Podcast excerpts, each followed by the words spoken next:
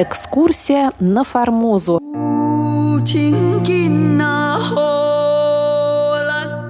Программу Международного радио Тайваня завершает десятая передача проекта «Экскурсия на Формозу», в рамках которого мы путешествуем по Тайваню 1875 года вместе с российским моряком и исследователем Павлом Ибисом. Павел Ибис опубликовал свои записки под названием «Экскурсия на Формозу» в журнале «Морской сборник» в 1876 году.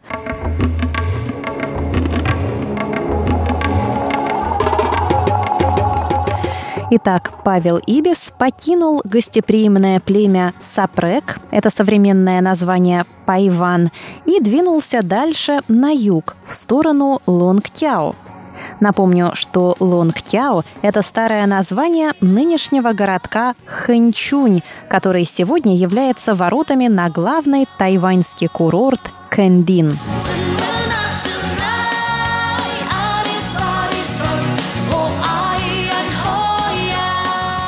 Из Гонконга в Лонгтяо всего миль десять но ходу добрых четыре часа, так как дорога проходит местами через обрывистые горы значительной высоты.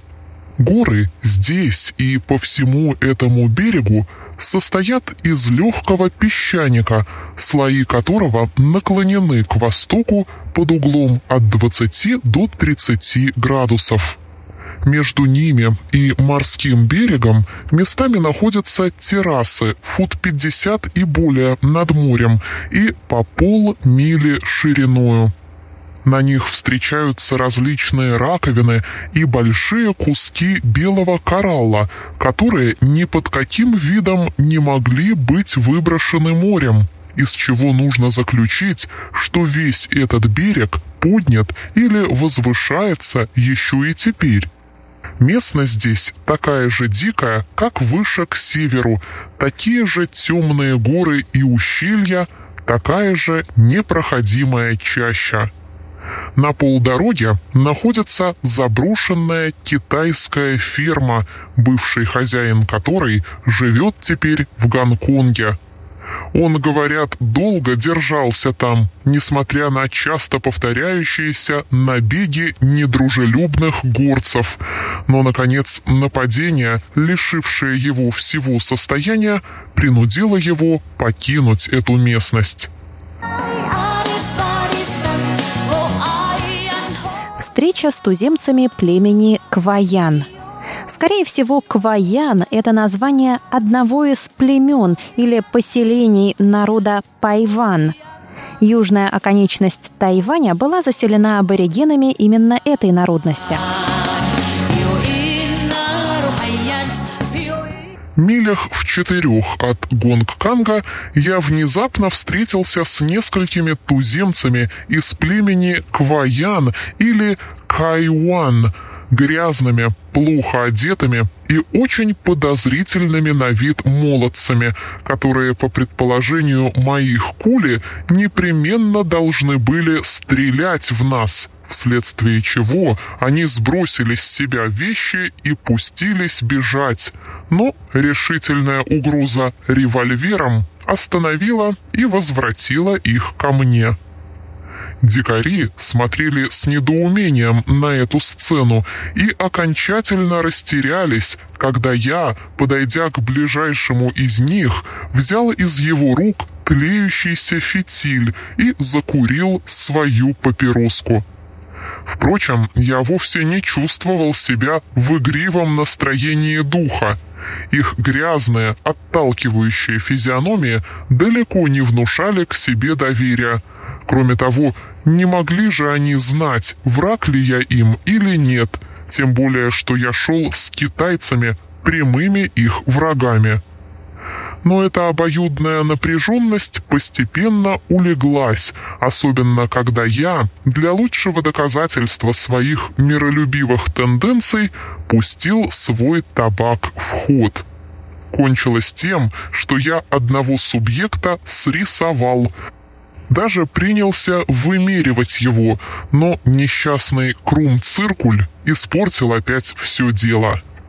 Только в Цуэкин, первой деревне в Лонгтяуской долине, я встретил опять китайцев, принявших меня за японца и с удивлением восклицавших «Дипун! Дипун!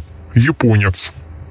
Также в самом Лонгтяо, где большинство населения не видало других иностранцев, я шел везде за японца, как раньше за миссионера или английского консула. Кто такие русские, какая разница между ними и англичанами, никому не известно, даже и мандаринам. По их мнению, все европейцы составляют одну нацию, говорящую на одном языке, английском. Как Дзипун, я, впрочем, был вне опасности между туземцами, хорошо помнящими, что обидеть японца – штука скверная, так что это обстоятельство даже благоприятствовало мне. Прибытие в Лонгтяо. Итак, 16 января, на шестой день по выходе из Такао, я прибыл в Лонгтяо. Недавно приобретенная историческая известность этой местности и удобство предпринять отсюда экскурсии к различным туземным племенам заставили меня расположиться здесь на более продолжительный срок, чем где-либо. Китайская часть и область туземцев. По официальным сведениям, китайцев здесь до 10 тысяч, и гарнизон состоит из двух тысяч человек. Область туземцев большую частью не сурового характера – Здесь на каких-нибудь 100 квадратных милях живут 18 племен, все более или менее самостоятельные и до того мелкие, что многие из них составлены из 60-70 человек. По данным генерала Лежандра, они составляют между собою конфедерацию, главою которой считается Тухуток или Токеток, Тауранг племени Туасок, пользующийся, однако, очень ничтожную властью над союзниками. Вследствие выгодных местных условий большинство этих племен уже вышло из первобытного состояния. Они занимаются земледелием и скотоводством, обрабатывают свои поля по китайскому способу, и охота стоит уже на втором плане. Как в культуре, так и в умственном развитии и образе их жизни проглядывает китайское влияние. Некоторые терпят даже китайцев в своей среде, но, видно, не смешаны с ними кровно. Но другие племена, занимающие местность неблагодарную для полевого труда, остались охотниками и мало удалились от первобытного состояния.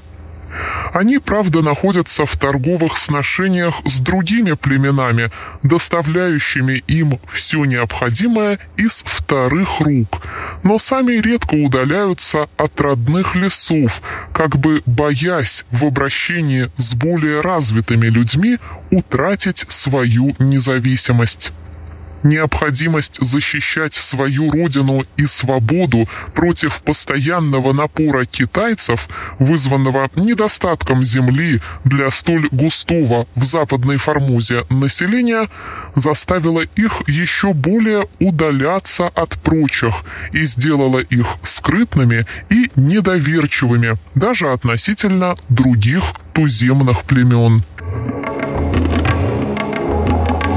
Уважаемые друзья, вы прослушали десятую передачу из цикла «Экскурсия на Формозу» по одноименным запискам Павла Ибиса, который совершил путешествие по острову Тайвань в 1875 году.